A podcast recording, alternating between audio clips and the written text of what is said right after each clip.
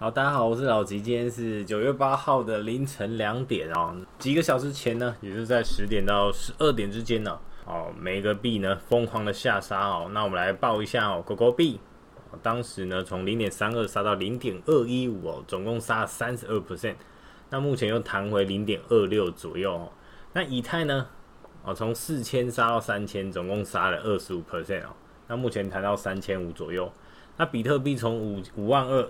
哦，直接杀到四万三，砍了二十 percent 左右，目前又弹回到四万七。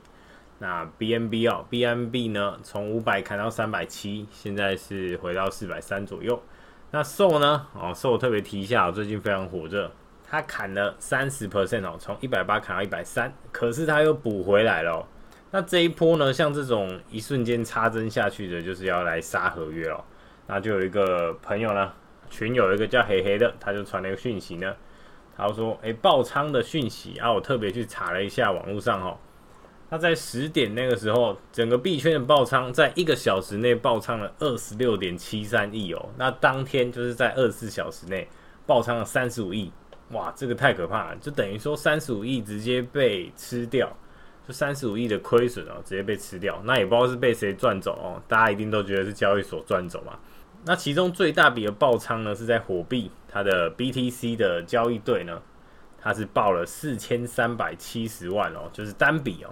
那我把时间拉到这四个小时，也就是十点多到现在的爆仓呢，最多是发生在 Bybit 交易所。那第二个就是火币交易所，就是刚刚那一笔嘛。哦，它总共爆仓了十亿跟八亿哦。那多单的爆仓几乎占了大多数哦，所以那个插针哦，大家真的要小心一点哦。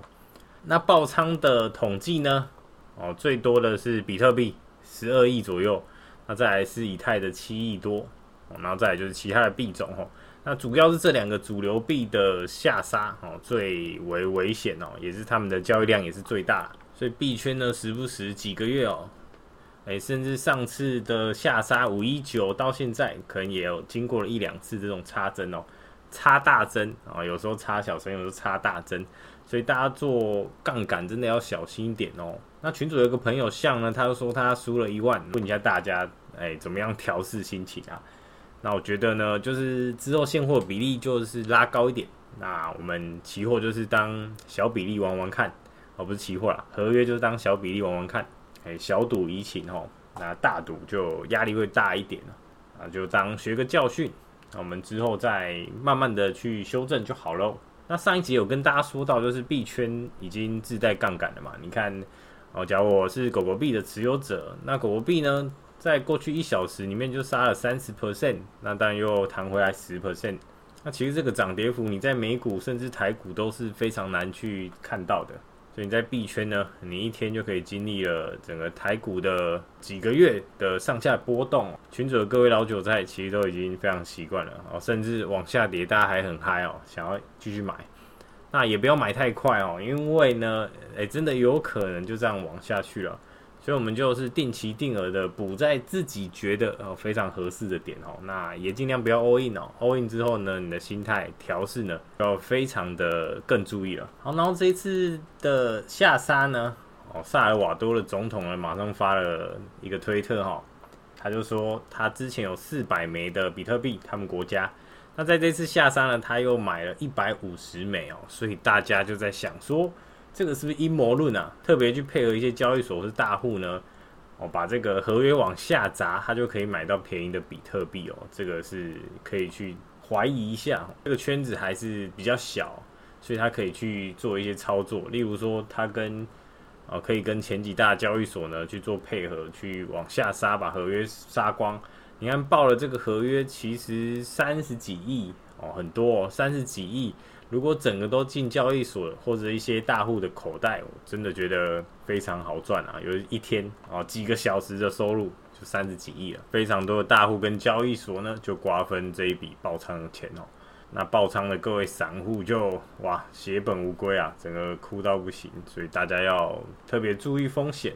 那刚刚狗币的创办人呢，Billy Marcus 他就发了一篇文呢。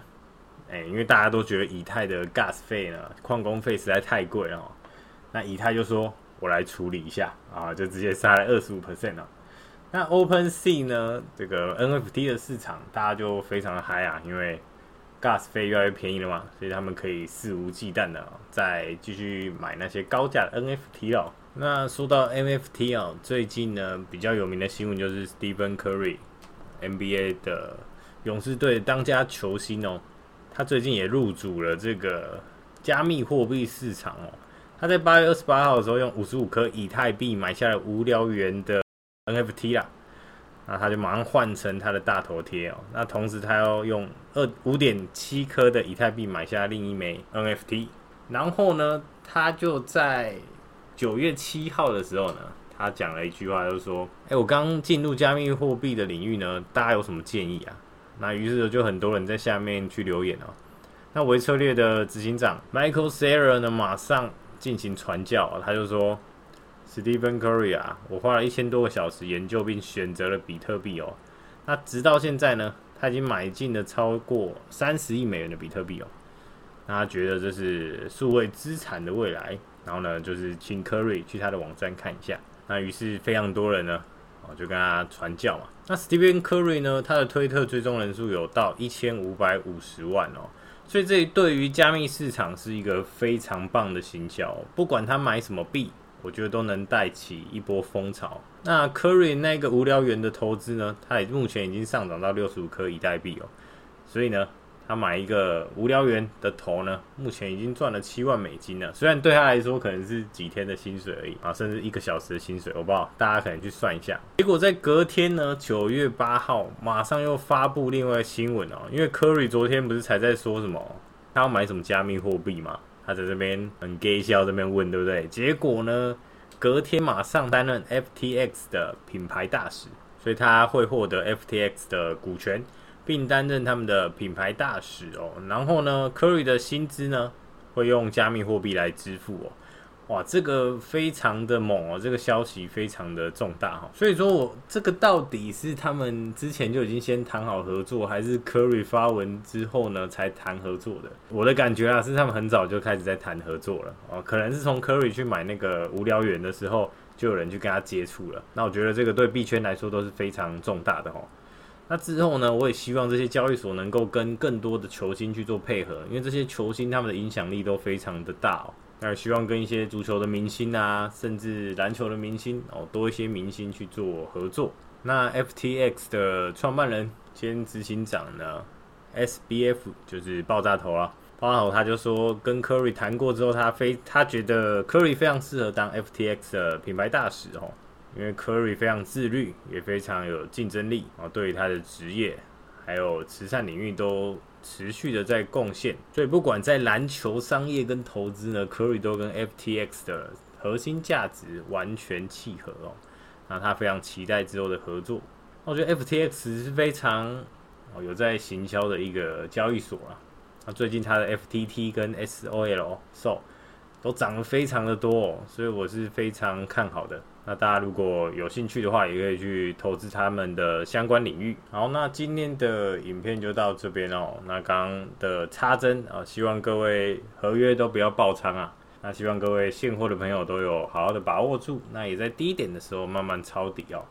好，我们不知道哪时候是低点，但是呢，现在买对于加密货币的未来都是个低点哦。那以上的内容呢，不构成任何投资建议哦，大家自行去评估哦。那大家。就晚安喽，拜拜。哎、稍等一下哦，就是上次有人问 Q&A，我忘记回答了。就有人在底下留言说：“请问 BNB BNB 的看法如何？”那 BNB 一直是我个人的持币之一哈。那不到前几大持币啊，但是我有尽量去买。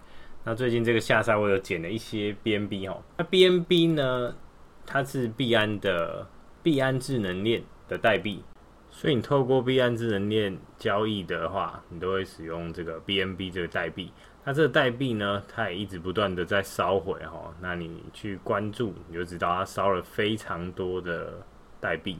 那这边非常有趣的一点，就是在旧版的 BNB 白皮书中，他说销毁代表回购，他们会用二十 percent 的利润买回 BNB 并销毁它们，直到销毁一亿个 BNB，也就是 BNB。总量的五十 percent，那代表说它每一季销毁的 BNB 哦，你往回推哦，你往回推，从二十趴推到一百 percent，就代表是币安交易所他们的营收，他们的利润。所以你听到他们 BNB 说单季回购超过六千万美元，就代表说六千万乘以五倍，就是他们这一季的利润哦。哦，大家是这么如此的去推算的。那主要如果你看好币安这个交易所的话，那我觉得你币安币你就不用担心嘛，因为他自己的币他要炒一个好漂亮的价格，这样他们才有面子嘛，然后投资人也会开心。然后币安币其实是不断在通缩，它只会越来越少，因为他们说他们会烧到最后剩下五十 percent 的币嘛，所以这一点来说，对于越来越稀缺的东西呢，其实哦就不用特别担心啦。但对于币安这间公司来说，我觉得是不用担心啦，因为有些人觉得交易所会跑掉，但是币安这么大间的交易所，他随便报个合约就可以爽赚好几亿了，对不对？我们今天才刚提到，那我们就想哈，CZ 呢？有人就说 CZ 是中国人啊，那中国人哦，不要相信中国人之类的。